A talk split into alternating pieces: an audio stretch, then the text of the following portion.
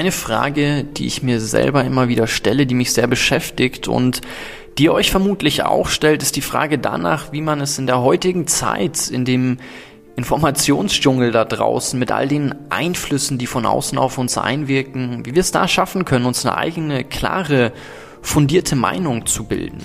Und wie uns das gelingen kann, wie das anderen gelingt. Genau darüber spreche ich heute mit unserem Gast Gabor Steingart. Und Gabor kennen einige von euch vermutlich durch sein Morning Briefing oder vielleicht durch einen der sieben Spiegelbestseller, die er geschrieben hat oder durch sein großes Medienunternehmen Media Pioneer, was er gegründet hat, wo er mit der Pioneer One in Berlin allen voran über die Spree fährt und dort eine, einige seiner vielen Shows leitet. Gabor war lange Leiter des Hauptstadtbüros vom Spiegel, er war Chefredakteur vom Handelsblatt und setzt sehr, sehr viele Dinge in Bewegung. Ich finde es unheimlich faszinierend, wie umtriebig er ist und ja, wie er es schafft, all diese vielen Projekte gleichzeitig zu jonglieren. Und ich hatte es erwähnt, ein großes Thema, mit dem wir uns hier in dem Gespräch befassen, ist, inwieweit es die Wahrheit von anderen braucht, um die eigene zu finden. Also zu welchem Ausmaß brauchen wir die Meinungen der anderen da draußen, um dann selber zu schauen, was glauben wir eigentlich, hinter welchen Überzeugungen können wir auch wirklich stehen und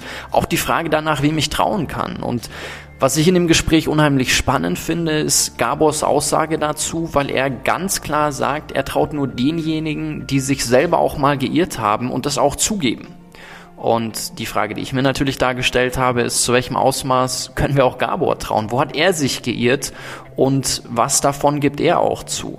Wir sprechen auch darüber, warum Zukunft gleichzeitig auch Zuversicht für ihn bedeutet, wie sein Zukunftsbild aussieht, wie generell ein positives Narrativ unserer Zukunft, vielleicht auch unseres Landes oder eines gemeinsamen Europas aussehen kann. Und ich finde es schön, dass Gabor da sehr konkret wird und auch seine eigenen Ideen preisgibt, darüber spricht, wie so ein positives Narrativ aussehen kann. Und darauf darfst du dich jetzt freuen. Ich wünsche dir sehr viel Spaß beim Zuhören. Mich hat es sehr bereichert, mir hat es unheimlich viel Freude gemacht, mit Gabor zu sprechen und ich hoffe, dass sich das auch auf dich überträgt.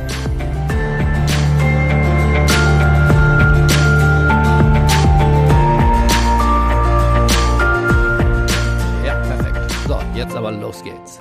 Gabor, ich freue mich total, dass du dir heute die Zeit genommen hast, weil ich dir sehr, sehr gerne zuhöre und mich umso mehr freue, dass wir hier heute die Möglichkeit haben, uns ausführlich auszutauschen. Vielen Dank, dass du die Zeit genommen hast. Ja, hallo Jonathan, vielen Dank für die Einladung. Bin gern dabei. Ich habe heute drei Themen, über die ich gerne mit dir sprechen möchte. Einmal das Thema Wahrheit und Meinungsbildung, einmal das Thema dein Bild der Zukunft und dann das Thema, was für Narrativ es braucht, das Transformation gelingen kann. Und ich würde gerne mit einem Gedanken von dir starten. Du hast in einem deiner Bücher geschrieben, dass wir die Wahrheit des anderen brauchen, um die eigene zu finden. Und was mich eingangs interessieren würde, ist, was würdest du sagen, zeichnet diejenigen aus, die gut darin sind, ihre eigene Wahrheit zu finden? Das Zuhören. Das ist eine Kulturtechnik, die ist ein bisschen verschütt gegangen im Zeitalter, wo alle dauernd am Senden sind. Aber nur aus dem Zuhören ergibt sich die Reibung mit dem, was man selber so vorher gedacht hat. Aber wenn alle nur denken würden, was sie selber denken, dann wären wir tatsächlich ja noch auf dem Niveau der Urmenschen. Dann hätten wir ja keine einzige Erkenntnis. Irgendwann sind ja aus Zweifeln neue Gewissheiten gekommen, aus der neuen Gewissheit wieder Zweifel und aus diesem Zweifel und dem Dagegensein und der Kritik Deswegen ist dieser Satz von Hannah Arendt aus meiner Sicht so wichtig. Wahrheit gibt es nur zu zweien. Die Wahrheit ist eben kein ein Ding. Und deswegen ist das Wort Alternativlosigkeit aus meiner Sicht auch ein Wort für den Index. Wie entscheide ich denn, wem ich zuhöre? Also ich meine, in der heutigen Zeit haben wir die große Herausforderung, dass es einen riesen Informationsdschungel gibt und irgendwo muss ich ja dann schauen, wem vertraue ich, wem höre ich zu, wie schaffe ich es daraus, eine eigene fundierte Meinung dann zu bilden? Zuhören heißt für mich noch nicht Vertrauen. Also da, das wäre mir zu weitgehend. Zuhören heißt erstmal in, in mir aufnehmen und wenn es geht, nicht nur die Bestätigung dessen, was ich auch schon gedacht und gefühlt habe, durch äh, die Menschen, die mir vertraut sind und die das auch so ähnlich sehen. Das wäre zu wenig. Ich muss schon Leuten zuhören, die ich eigentlich so nicht äh, auf der Platte hatte. Ich muss Donald Trump und seinen Anhängern zuhören, um zu verstehen, warum 74 Millionen Amerikaner so viel wie noch nie einen Wahlverlierer gewählt haben. Ich muss zuhören in Deutschland der Linkspartei und denen, die einen Mietendeckel fordern, um zu verstehen, dass es da zumindest, wenn die Lösung mir vielleicht nicht gefällt mit dem Mietendeckel, aber zumindest das Problem, ähm, muss ich ja als Problem erstmal verstehen dass mit den Mieten was nicht in Ordnung ist. Als jemand, der vielleicht in einer Eigentumswohnung wohnt, was ich nicht tue, äh, aber der Mieter ist wie ich, aber vielleicht mit der Miete gar kein Problem hat und sich sogar begünstigt fühlt, weil er in der Innenstadt in einer schönen Altbauwohnung wohnt, aber dass es andere Menschen in anderen Situationen gibt. Und das kann ich nur durch Zuhören außerhalb meines eigenen Erfahrungshorizontes lernen, weil ich nicht gleichzeitig Journalist und Krankenschwester sein kann und nicht gleichzeitig ähm, Familienvater und Dienstbote in prekärsten Beschäftigungen. Deswegen muss ich diesen Menschen zuhören. Das heißt, ich hole mir unterschiedlichste Perspektiven ein, um dann daraus abgeleitet für mich eine fundierte Meinung und dann im besten Falle zu meiner eigenen Wahrheit zu finden. Habe ich das richtig genau, verstanden? Es gibt eine ganze Philosophie von John Rawls, die, die besagt, dass man sich einen x-beliebigen Menschen, stellen wir uns mal vor, einen Arbeiter, der sitzt auf einem Stuhl und wir gehen jetzt um diesen Arbeiter drumherum und begucken ihn von allen Seiten, aus allen Interessenslagen, also aus Sicht des Unternehmers zum Beispiel. Der sagt, ein Mindestlohn von 25 mhm. Euro für diesen Arbeiter wäre super, aber bringt mich um, weil die Konkurrenz in Thailand und in Vietnam, äh, die macht 3 Euro Mindestlohn und ich diesen Arbeiter gibt es nicht mehr bei 25 Euro. Das ist der Unternehmer. Jetzt kommt aber der Sohn äh, dieses, äh, dieses Arbeiters und sagt, hm, ich möchte eigentlich auch studieren. Und vielleicht auch in den USA. Äh, ich brauche einen Papa, der, der mehr verdient. Und dann kommt die Frau, und dann kommt vielleicht die kranke Mutter. Also alle Interessen rund um diesen Arbeiter ähm, begucken wir. Und dann äh, verstehen wir, wie komplex das Thema Lohnfindung ist, gerechter Lohn, soziale Absicherung. Äh, und am Ende muss Politik einen Weg finden, dass dem Jungen, der Mutter, dem Arbeiter selbst, seiner äh, Gattin, vielleicht aber auch dem Einzelhändler, der von dem Lohn des Arbeiters zu leben hat, und dem Unternehmer gerecht wird. Und so äh, hat John Rawls Gerechtigkeit oder den, den Versuch einer Annäherung an Gerechtigkeit definiert. Und jetzt sagst du ja, dass Journalismus in seinen besten Stunden als so eine Art dialogisches Verfahren zur Annäherung der Wirklichkeit dienen soll. Und jetzt würde ich gerne, du hattest gerade gesagt, dass das mit dem Vertrauen dir noch zu weit geht, aber wenn ich mir jetzt diesen Gedanken anschaue, dann stelle ich mir die Frage, wie, wem kann ich trauen und woran erkenne ich auch einen guten Journalisten, eine gute Journalistin, wo ich sage, okay, da kann ich mich ähm, angenommen fühlen und, und deren Meinungen kann, kann ich trauen. Also ich traue nur Leuten, die sich auch mal geirrt haben und die diesen Irrtum auch zugegeben haben. Leute, die seit 20 Jahren auf derselben Funkfrequenz äh, senden, äh, denen, denen kann ich nicht, nicht, nicht vertrauen. Ich kann nicht Leuten vertrauen, die äh, sich überhaupt nicht um Zahlen kümmern, sondern nur aus, aus, ihren, aus ihren Gefühlen leben. Das wäre mir als jemand, der ökonomisch auf die Welt guckt oder zumindest äh, eine auch, auch zahlengesteuerte Wahrnehmung hat. Ich will schon einen Beleg haben für die Behauptung, Armut und Reichtum geht immer weiter auseinander oder der Menschheit geht es immer schlechter oder die Natur zerstört sich selbst oder wir die Natur. Das muss belegt werden und zwar in jedem Einzelfall. Und ein guter Journalist versucht das auch. Und dann gibt es immer wieder auch einfach krasse Irrtümer. Ähm, und die müssen dann mhm. auch, auch eingeräumt und aufgearbeitet werden. Also so ein bisschen das, was in dem aktuellen Bestsellerbuch, dieses Factfulness, dann sehr schön beschrieben wird, oder? Dass ich es aus mehreren Perspektiven betrachte, daraus ableite, gucke, was ist ähm, aus welchen Gründen das Richtige, was ist vielleicht nicht so passend und daraus kann ich dann für mich ableiten und sagen, okay, wem vertraue ich, wer ist ein guter Journalist und wer nicht. Genau. Und ich glaube, ich würde okay. ja nie, wir, wir leben ja nicht wir beide jedenfalls Gott sei Dank nicht in Zeiten, wo, wo das Führerprinzip äh, in irgendeiner Form ja. Gültigkeit hat. Ich würde mir also nie nur einen Leuchtturm suchen, sondern, äh, sondern versuchen, äh, mir verschiedene Menschen ähm, zu erarbeiten äh, aus den Büchern. Das können ja auch verstorbene Menschen sein. Das kann Karl Popper sein. Das können eben auch eine Hannah Arendt sein. Das können aber auch Gegenwartsphilosophen sein, Gegenwartspolitiker. Ich kann sicherlich aber auch von Churchill äh, ganz viel lernen. Also insofern sich so ein Kranz von Leuten, die, die man virtuell praktisch an seinem Frühstückstisch versammelt und dann befrage ich den und sage, Winston Churchill, was hätten Sie eigentlich in der Situation gemacht? Oder, oder Obama, wie war das bei dir eigentlich, als du damals äh, vor dieser Situation standest, äh, als es es auch Rassenunruhen gab. Wie hast du das geritzt? Äh, auch mit Polizei oder hast du andere Gespräche? So, und so befrage ich diese Menschen, denen ich vertraue, aber das sind immer mehr als einer. Das finde ich einen sehr schönen Ansatz. Ich glaube, ich habe das mal bei Napoleon Hill gelesen, äh, der diesen Mastermind-Ansatz ähm, da vorgestellt hat und meinte, man sollte sich unterschiedliche Personen an den, also äh, virtuelle Personen an, an seinen Tisch einladen, sich vorstellen, was die zu einem Thema sagen würden. Ähm, jetzt bist du ja jemand, der auch zur Meinungsbildung anderer beiträgt. Was glaubst du, wie wir das schaffen können oder welche Aufgabe, welchen Auftrag wir da haben, wenn wir Meinungen von anderen auch bilden. Wie meinst du das genau? Auftrag? Habe ich noch nicht ganz. Also ich meine, du bist ja jemand mit deinem Podcast, mit deinen Büchern, trägst du ja auch dazu bei, dass sich oder wie die mhm. Meinung von, von Menschen aussieht. Und was glaubst du ist wichtig, wenn du hast ja eine gewisse Verantwortung, die damit einhergeht. Und was, was ist dir dabei wichtig? Oder genau, also ich, ich sehe das schon auch als Auftrag, diejenigen, die in der Gesellschaft Meinungen und in dem Fall dann auch Wahrheiten äh, formen oder da beitragen, dass Meinungen und Wahrheiten entstehen, das ist für mich ein gewisser Auftrag und damit geht für mich auch eine gewisse Verantwortung einher. Und du bist ja so jemand. Unbedingt. Und ich bin auch der Meinung, dass alle mir zugucken beim äh, bei dem Suchvorgang von bei der Suche nach Wahrheit. Das ist ein Suchvorgang und das ist ja auch der Ansatz von, von dem Medienunternehmen, das ich gegründet habe, The Pioneer, dass wir nicht nur auf einem Schiff unterwegs sind und transparent sind im Sinne von Menschen können uns sehen und können an Bord kommen und Tag und Nacht letztlich mit uns in Kontakt treten, sondern das auch in einem übertragenen Sinne, dass, dass Menschen an diesem Suchvorgang, auch an den Irrtümern, den Sackgassen, daran teilnehmen können. Es geht ja nicht um eine neue Heilslehre. Journalismus ist eine Suchbewegung und keine Religion. Das ist ein wichtiger Unterschied, glaube ich. Und deswegen sind Irrungen ja. und Wirrungen auch Teil dieser Expedition. Was würdest du sagen, war in den letzten Jahren eins deiner großen Irrtümer, wo du jetzt rückblickend sagst, du verstehst nicht ganz, wie du damals so eine, so eine Meinung, so eine Auffassung haben konntest? Also mir fallen zwei ein. Äh, einmal, als ich frisch in den USA war, und Barack Obama zum ersten Mal, er war noch nicht Kandidat, erlebt habe. Wir waren vielleicht zu 120 Menschen in, in einem sehr armen Stadtteil von Washington, in Anacostia, das ist das Harlem von Washington, ähm, nur Schwarze.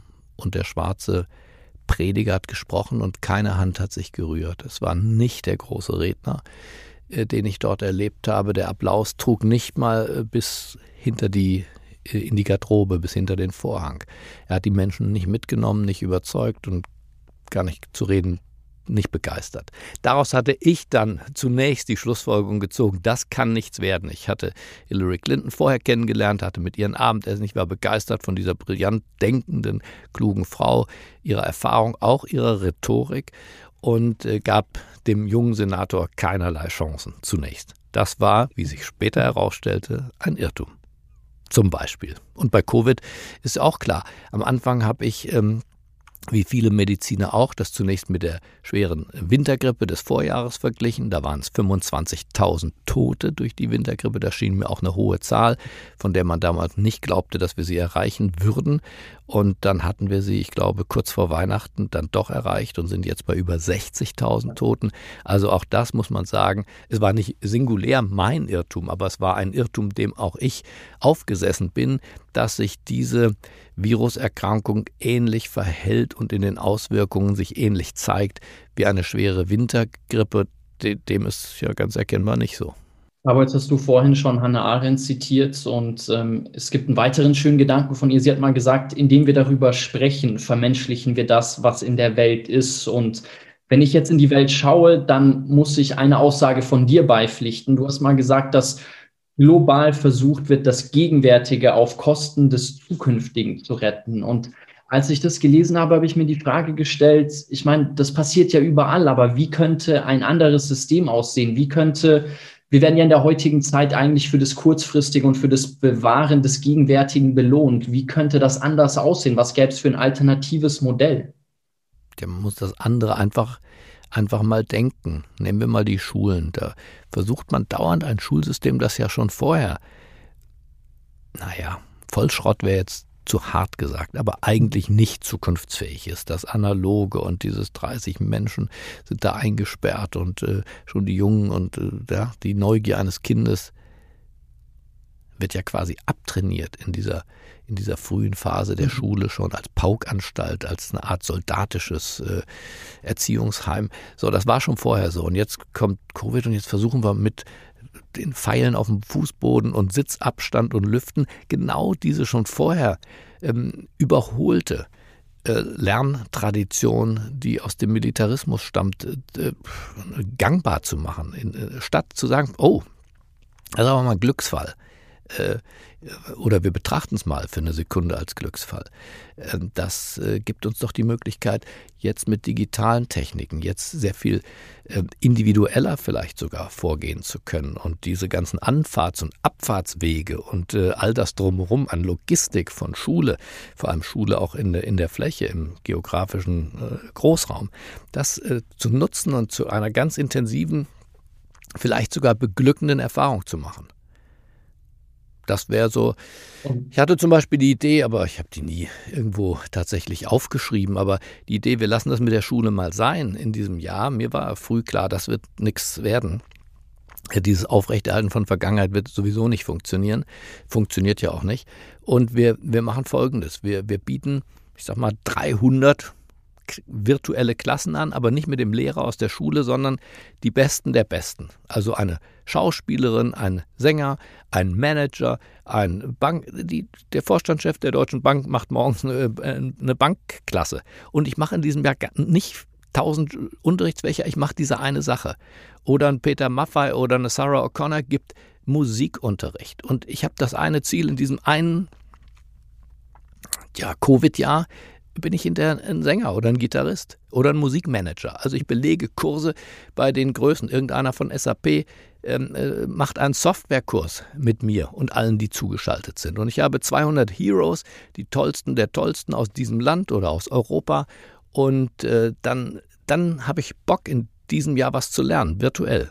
Und wenn das Jahr rum ist, dann treffe ich äh, Sarah O'Connor und Peter Maffei und die Schauspielerin und den, den Bankboss und den SAP-Softwareingenieur. Äh, dann treffe ich die. Und dann habe hab ich ein beglückendes Jahr, in dem die Leute, tja, wenigstens was gelernt haben. Nicht so breit, ja, sie haben kein Abitur gemacht aber sie haben eine andere Lernerfahrung. Das wäre so eine Idee von mir gewesen, wie man diese Situation positiv hätte nehmen können, innovativ und dann wäre es kein verlorenes Jahr gewesen, was es jetzt ist.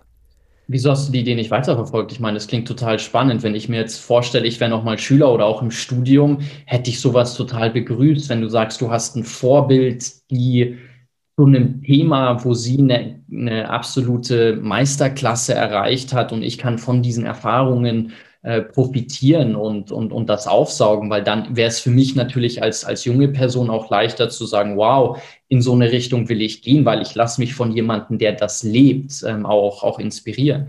Ja, ich, ich, ich habe es überlegt, aber es ist auch nicht, ich bin kein, kein Bildungsexperte. Äh, das Coole aus meiner Sicht an dem Vorschlag wäre, der hat auch nichts gekostet. Die Deutsche Bank, angenommen, der Bankchef hätte das gemacht, wäre aus meiner Sicht, hätte die aus ihren Milliardengewinnen, die sie wieder macht, das auch finanziert. Also er hätte seine technische Infrastruktur und die Videofilmer und alles, was man dafür braucht, hätte er mobilisiert. Ähm, Sarah O'Connor und äh, die ist bei Universal Music, ein internationaler Konzern mit 5 Milliarden Umsatz, die hätte das auch auf ihre Kappe genommen werden und nur noch kümmern müssen, dass die Ärmsten der Armen auch iPads und Computer bekommen. Und dann wäre das Geld ähm, äh, ein Bruchteil der Summe gewesen, die wir jetzt für Vergangenheit ausgeben, für, für Lüftungsanlagen und Pipapo, die mit Lernen gar nichts zu tun haben, die zur Aufrechterhaltung eines schon vorher veralteten Schulbetriebs gelten. Und ich glaube, wenn wir diese 200, 300 Personen, ähm, den, den, den Vettel, ja, der hätte uns die Formel 1 beigebracht und, und all diese Dinge, das wäre ein cooles Jahr geworden und hätte fast nichts gekostet. Klingt, klingt auf jeden Fall spannend. Jetzt hast du in deiner unbequemen Wahrheit, sage ich mal, den Finger sehr stark in die Wunde gelegt und viel darüber gesprochen, was eigentlich nicht so gut läuft. Ich würde gerne mit dir darüber sprechen, welche Konzepte, welche Ideen, Lösungen, Vorbildsmaßnahmen für die Zukunft der Gesellschaft dir besonders gut gefallen oder wo du sagst, das sind positive Lichtblicke, das sind ähm, Beispiele, an denen wir uns orientieren können, woran wir Kraft und, und Zuversicht schöpfen können, weil du sagst ja auch, Zukunft ist eigentlich nur ein anderer Begriff für Zuversicht und das ist, glaube ich, eine Botschaft, die wir nach außen tragen sollten. Unbedingt. Also die, die Welt ist nie nur schlecht und wenn wir heute klagen über die Pandemie, dann ist das natürlich auf einem ultra hohen Niveau.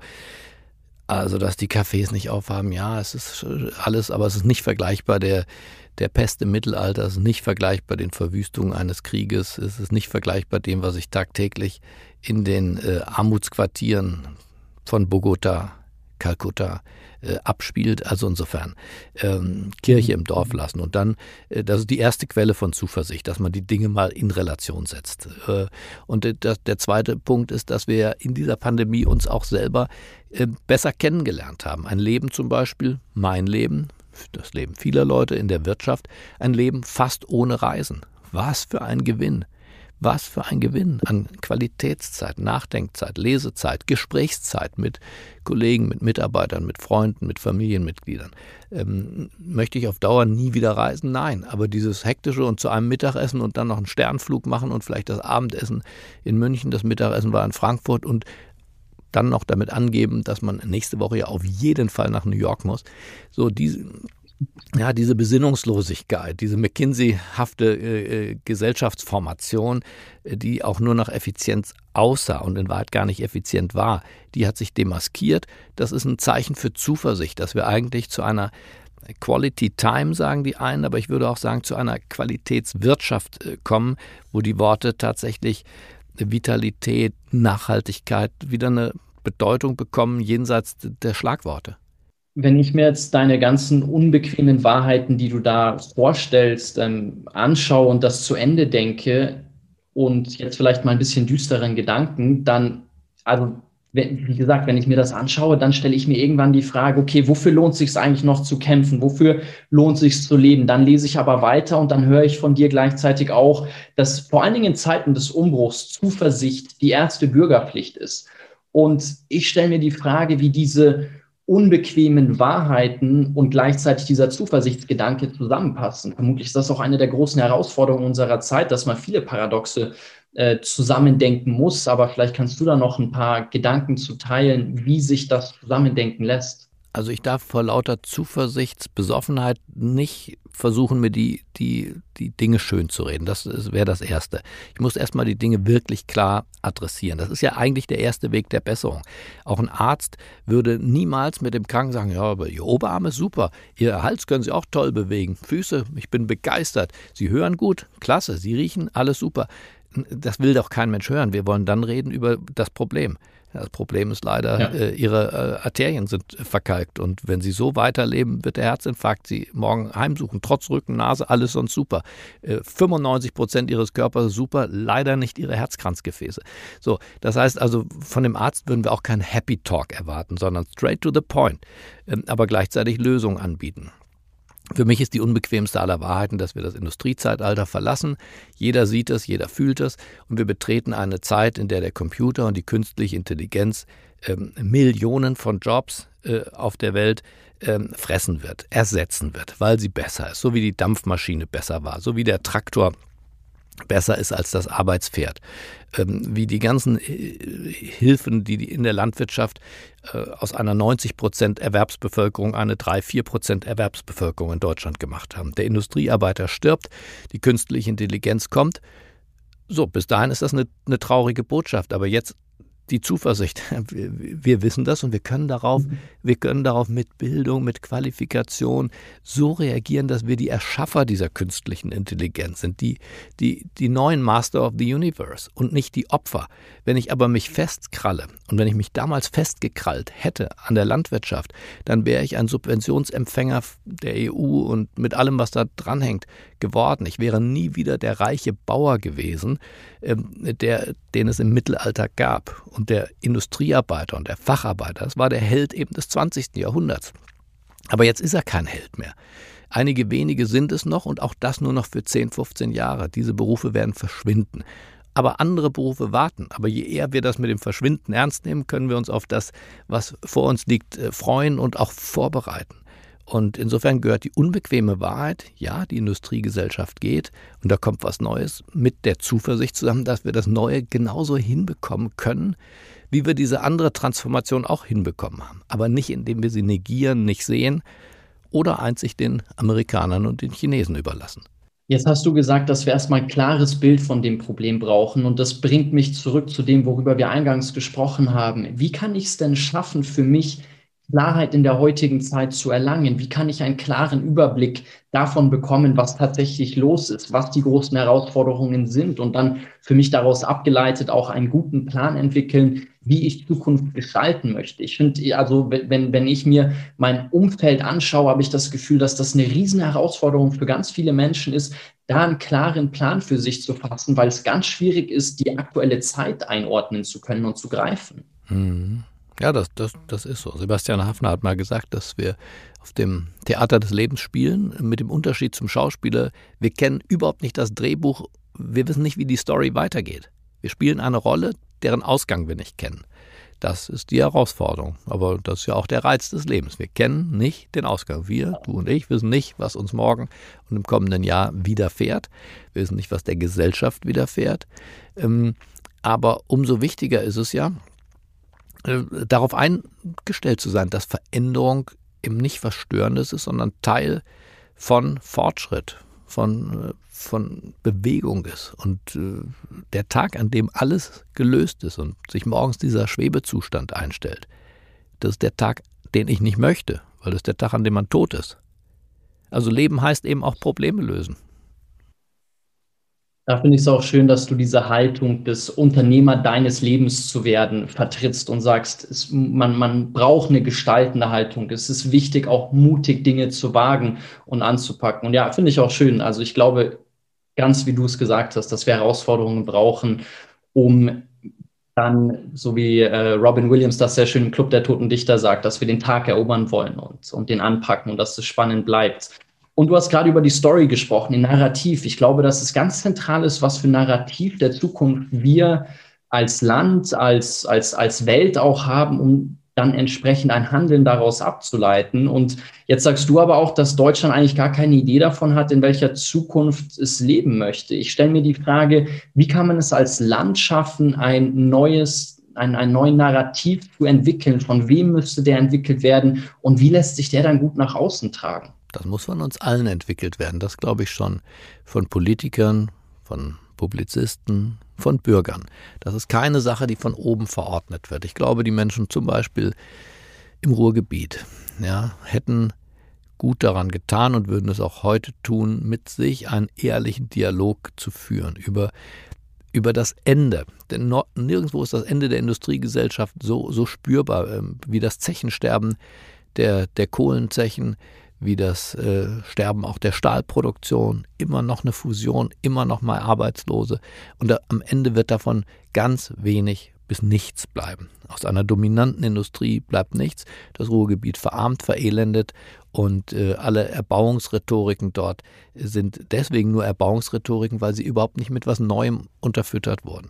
Und äh, die, die klare Analyse, auch das Selbstgespräch der Bürger, ist das wirklich klug, dass wir hier im Ruhrgebiet uns jetzt 20 Jahre einreden, wir in NRW, wir können es irgendwie schaffen, wir sind ganz besonders und der Pott gehört zu uns kann man machen, äh, Nostalgie zu einer Lebensform zu erklären, aber das ist nicht hilfreich. Und auf diese Art ist das Ruhrgebiet eine der abgehängtesten Regionen äh, in Europa. Das ist unser äh, Süditalien. Und es ist auf keinen Fall unser Silicon Valley. Und mit dem ganzen Geld, das man dort reingebuttert hat in, in Erhaltungsinvestitionen, in Strukturerhaltung, wie jetzt schon wieder bei ThyssenKrupp, die, der Staatseinstieg steht ja kurz bevor. Alle wünschen sich den. ThyssenKrupp mhm. waren, das waren die Meister des Reviers, das waren die, die, die Revierbarone.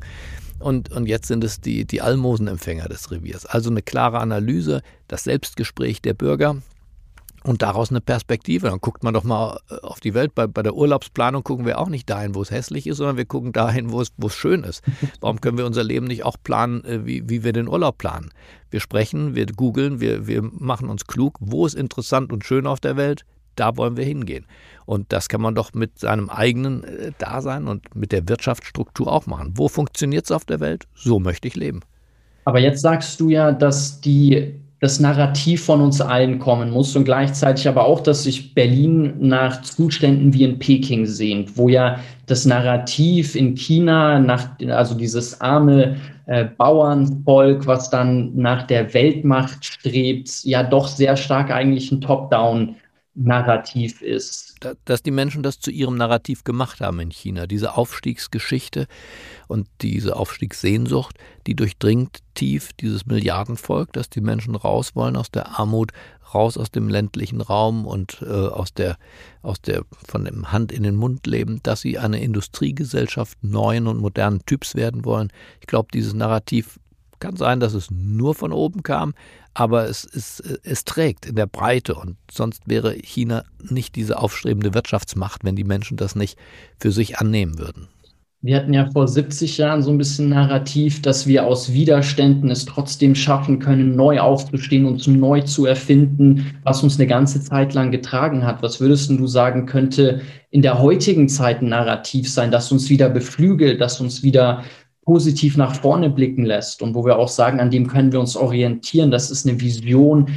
Ich glaube, um eine Transformation, dass, dass die gelingen kann, braucht es ja ein Narrativ, an dem wir uns festhalten können. Was, was, was sind da deine Ideen? Was glaubst du, woran wir uns festhalten könnten in der heutigen Zeit? Na, ich glaube schon, wenn man, äh, wenn man Ökologie und Digitalisierung und Europa zusammendenkt, da hat man drei große Bauteile für, für diese Erzählung, drei Handlungsstränge. Die Vereinigten Staaten von Europa, die entstehen. Ähm, wer auch immer sie wie nennen mag. Aber es entstehen die Vereinigten Staaten von Europa mit hoher Dezentralität, aber eben doch auch einer, ähm, einer, einer, einer großen Gemeinschaft, äh, Leistung auch, einer aus meiner Sicht vielleicht auch Gemeinschaftssprache. Das würde ich mir wünschen. Das würde den Durchbruch bringen, auch in einem europäischen Lebensgefühl, so wie Amerika den Sprachenstreit hatte und sich dann auf das Englische verständigt hat. Franzosen, deutsche Aussiedler hatten anderes im Sinn, aber man hat sich dann auf das Englisch verständigt und das war, das schreibt Samuel Huntington in seinem Buch Wer sind wir, einer der großen Durchbrüche. Also die Vereinigten Staaten von Europa, das ist mal, das ist mal eine historische Vision, die trägt. Das hat sie bewiesen und die muss jetzt entwickelt werden von unserer Generation. Nachhaltigkeit, Digitalisierung, die gehören beide zusammen. Dann kriegt man die Energieersparnis hin, die wir brauchen. Dann kriegt man die Dekarbonisierung der Volkswirtschaft hin. Dann kann Europa, gerade auch weil es nicht so ein Milliardenkontinent ist, sondern mit 350, 400 Millionen, je nachdem, wie man zählt, eine doch überschaubare, organisierbare Wohlstandszone der Welt ist, da bekommt man was hin. Insofern, wir haben viele dieser sozialen äh, Polarisierungen, die wir anderswo auf der Welt sehen, nicht. Wir sind nicht die Kriegsregion wie der Nahe Osten, wir sind nicht die Elendsregion wie Teile von Afrika, wir sind nicht so polarisiert wie Amerika. Und wir sind nicht so autoritär unterwegs wie das Reich der Mitte. Insofern gibt es hier viele Zutaten aus meiner Sicht, aus denen sich was machen kann. Die Bildung der Menschen ist hier wunderbar. Jedenfalls gemessen an dem, was der Wettbewerb so zu bieten hat auf der Welt. Die schlechten deutschen Schulen, über die wir gesprochen haben, sind immer noch besser als die guten ähm, Schulen in, in Vietnam und Bangladesch oder auch in Litauen. Und insofern haben wir hier eigentlich eine kritische Masse an Geld und an Wissen und auch an Erkenntnis beisammen, um was Großes hinlegen zu können. Das ist schon meine Überzeugung. Wir, wir sind nicht im Niedergang äh, gefangen als Kontinent, auf keinen Fall. Also diese Narrativform, ich sag mal, nationalistischen Ich zum europäischen Wir, der ist, glaube ich, tatsächlich was, wenn man den konsequent umgesetzt bekommt und da alle mit ins Boot holt, dann könnte der gelingen. Gleichzeitig, glaube ich, hat man jetzt in der Krise aber auch sehr stark gesehen, dass in schwierigen Zeiten sich dann doch irgendwo jeder am nächsten ist. Und du sagst ja auch, dass so die wichtigste Frage, die sich jeder stellt, ist, was wird eigentlich aus mir? Woraufhin ich mir dann die Frage stelle, ob wir vielleicht ein bisschen zu selbstzentriert sind, um Erfinder, Pioniere, Geschichtenschreiber sein zu können, um dann eine, wie du sagst, äh, Vereinigte Staaten von Europa tatsächlich auch aufbauen zu also können. Also diese Verzagtheit, das ist äh, die, die europäische Krankheit der Gegenwart. Das Nostalgische und das Verzagtsein. Äh, wir hätten wirklich große Möglichkeiten und haben sie auch, beispielsweise beim Studium. Warum macht man das nicht einfach tatsächlich in dem Fall zur Pflicht, von mir aus auch als Angebot? Jeder studiert ein Jahr irgendwo anders als in seinem Heimatland. Der Grieche in Frankreich, der Franzose in Italien, der Italiener bei uns. Ähm, ich glaube, das ist organisier- und leistbar. Das heißt, die Zahl der ja, Studienplätze ja. würde nicht vermehrt werden müssen dafür. Ähm, auch die Zahl der Betten muss nicht vermehrt werden, denn jeder, der aus Deutschland nach Madrid geht, äh, dafür geht ja einer von Madrid ähm, nach Deutschland oder nach Frankreich. Also das ist ein Wechsel äh, dich Spiel, Bäumlein Wechsel dich Spiel. Da, äh, da wird gar nicht viel gebraucht. Jeder isst dasselbe wie vorher, jeder schläft in einem Bett, nur ein anderes, jeder betritt einen Hörsaal. Wunderbar. Wir erledigen das Sprachenthema, weil wir für dieses Programm sagen, komm, äh, für dieses Jahr, da ist aber mal Englisch unsere Sprache. Und dann entsteht da was. Äh, stattdessen klammern wir uns da fest in Freiburg und ganz grausam die Fernuniversität Hagen und solche Dinge, wo man körperlich gar nirgendwo mehr hingeht. Also ich glaube, Europa äh, hätte ein paar sehr simple Möglichkeiten, als Idee erlebbar zu werden und daraus dann dieses Narrativ, nach dem du fragst, zu entwickeln. Ein Freund von mir hat ein sehr spannendes Projekt entwickelt. Die sind dran zu schauen, dass jeder äh, Hochschulabsolvent, also wenn ich mit dem Abi oder je nachdem, welchen Schulabschluss ich mache, fertig bin, ich ein Europaticket per Zug geschenkt bekomme und dann ein bisschen Europa bereisen kann, um einfach unseren Kontinent und die gewissen Unterschiede, aber auch die äh, Ähnlichkeiten besser, besser greifen zu können. Die kriegen da sehr, sehr viel Resonanz drauf. Ich hoffe, dass das durchgeht. Ich glaube, das wäre ein erster Schritt, auch dem näher zu kommen, was du gerade gesagt hast. Ähm, es gibt ja diesen ganz spannenden Ansatz von Christoph Käse, der sich sehr viel mit Transformation auseinandersetzt. Der sagt, dass es fünf Parameter gibt für gute Narrative. Und er sagt, dass der erste Punkt ist immer, es gibt ein ungelöstes Problem. Wenn ich dir jetzt zuhöre, würdest du sagen, dass das ungelöste Problem bei uns ist, dass wir eben diese Lethargie haben, diese Zagheit oder was würdest du sagen, ist gerade, um diesen Narrativ zu starten, unser ungelöstes Problem? Das ist diese große Vergangenheit, die uns in den Klamotten hängt. Und aus der speisen sich dann die, die Nostalgie, die Melancholie bei manchen auch, die Verzagtheit, sich noch was Neues zuzutrauen. Das hängt alles mit einer Vergangenheit äh, zusammen, die vorbildlich war, die Europa den Aufstieg zu den Sternen ermöglicht hat. Zweimal, im Prinzip einmal vor den beiden Weltkriegen. Die Industrialisierung hat hier begonnen und hat hier auch tatsächlich zu einem, naja, für damalige Verhältnisse Massenwohlstand geführt. Und nach dem Zweiten Weltkrieg ist auch der, der Restart Button gedrückt worden und auch das hat funktioniert. Also so, und da denken viele, na, das war doch aber mal, mal schön. Ähm, äh, und denken dann, die 60er, 70er, 80er Jahre seien das Maß der Dinge, aber das sind sie nicht. Die sind Teil einer musealen Betrachtung. Und ähm, wenn ich sehe, wie wir uns um diese Corona-App äh, blamiert haben, ja, weil wir nicht in der Lage waren. Wir geben alle Daten zu Amazon und zu Google, aber nicht zur Kontaktnachverfolgung in einer Pandemie. Aus meiner Sicht könnten wir längst in Freiheit leben, äh, wieder äh, und in den Cafés sitzen, wenn wir diese Digitalisierungsphobie, die, die viele Deutsche haben, in uns bekämpft hätten und wenn die Regierung dabei beholfen hätte und nicht sie noch verstärkt hätte durch Rücksichtnahmen auf Gefühle, von denen ich glaube, dass sie nur noch Minderheitsgefühle sind. Also insofern, wir, wir haben ganz viele ähm, Möglichkeiten, was Positives zu schaffen, aber dieses Gefühl, du fragst nach dem Hauptproblem, dieser Melancholie und Nostalgie, das haben wir in den Klamotten das müssen wir loswerden. Wir müssen viel, viel mutiger sein. Der Unternehmer unseres Lebens aus meiner Sicht, der sind wir, ob wir das wollen oder nicht.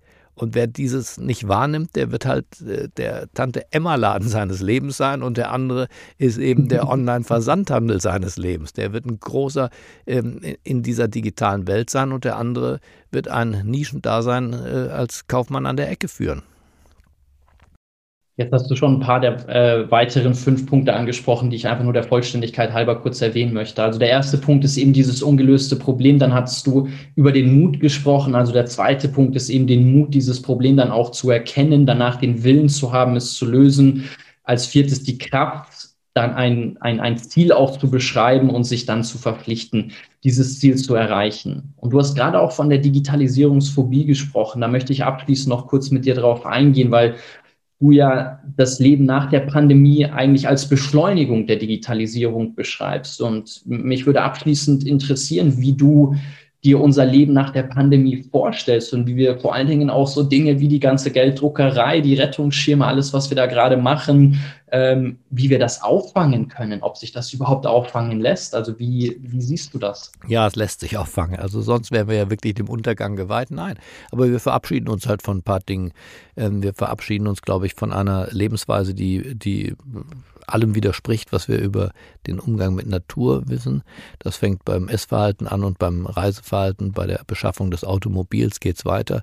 Wenn eine Firma wie Tesla heute so hoch bewertet ist, dann ja nicht, weil die die äh, Autos so technisch brillant sind, sondern weil hier auf die Idee eingezahlt wird, dass die Mobilität der Zukunft wird nicht mit dem Verbrennermotor zu tun haben. Wird sie nicht. Die Zukunft der Musik wird nicht mit der Schallplatte zu tun haben.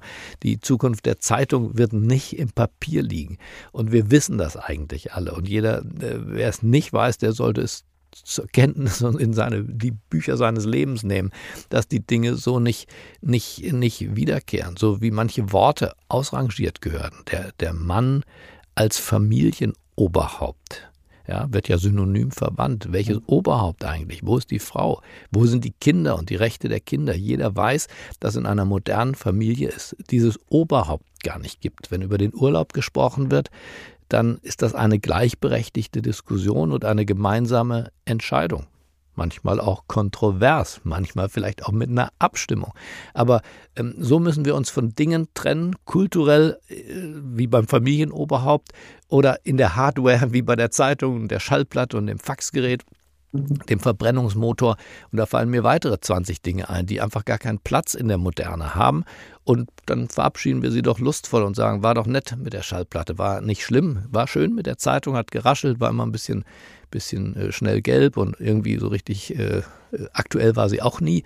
Ähm, und der Verbrennungsmotor hat, hat gestunken und wir sind jetzt zum Beispiel das einzige Elektroschiff hier in Berlin dieser Größe, 40 Meter lang, fahren elektrisch und fahren geräuschlos. Die Leute gucken und da kommt keine, kommt hinten nichts raus, es wackelt auch nicht, es stinkt nicht. Ist doch wunderbar. Niemand vermisst äh, den Verbrennungsmotor, wenn er erst weg ist. Ich weiß nicht, wo das Problem ja. bei manchen Leuten ist, dass sie sich so klammern an ein Stück Blech, das hinten raus stinkt vermutlich immer nur die, die dann ähm, mit einem Verlust äh, sehen oder Angst vor dem Verlust haben. Aber Gabor, lasst uns auf einer positiven Note enden. Eine Frage, die mich durch mein Studium begleitet hat, die, die mich sehr stark äh, bewegt, mit der ich mich immer wieder auseinandersetze, ist die Frage nach dem guten Leben. Und es gibt diesen schönen Gedanken von Rainer Maria Rilke, der gesagt hat, das gute Leben besteht in der Verwandlung der Welt ins Herrliche. Und was ist das Herrliche für dich? Was ist das, worauf du dich in deiner persönlichen Zukunftsgestaltung am meisten freust? Na, ich freue mich darauf, dass die Zukunft tatsächlich ein, wie das Entdecken eines neuen Kontinents ist. So betrachte ich das, wie Shackleton und äh, andere und Scott äh, in die Antarktis marschiert sind und ein Land entdeckt haben oder äh, Neil Armstrong ähm, auf, den, auf den Mond. So ist tatsächlich auch das Deutschland, das Europa in 10, 15 Jahren, das ist ein anderes Land. Ähm, mit anderen ähm, Figuren, mit anderen Geschäftsmodellen, auch mit einer anderen Optik in den Innenstädten und äh, sich darauf zu freuen, wie auf eine Urlaubsreise, wie auf eine Expedition. Ja, wir haben das Wort des Unternehmer des Lebens, aber man kann auch sagen, das ist die Expedition unseres Lebens. Wir, wir haben auch kein anderes. Ja. Äh, du und ich, wir haben genau eins. Äh, unklar ist, wie lang. Ansonsten ist eins klar, es ist dieses eine.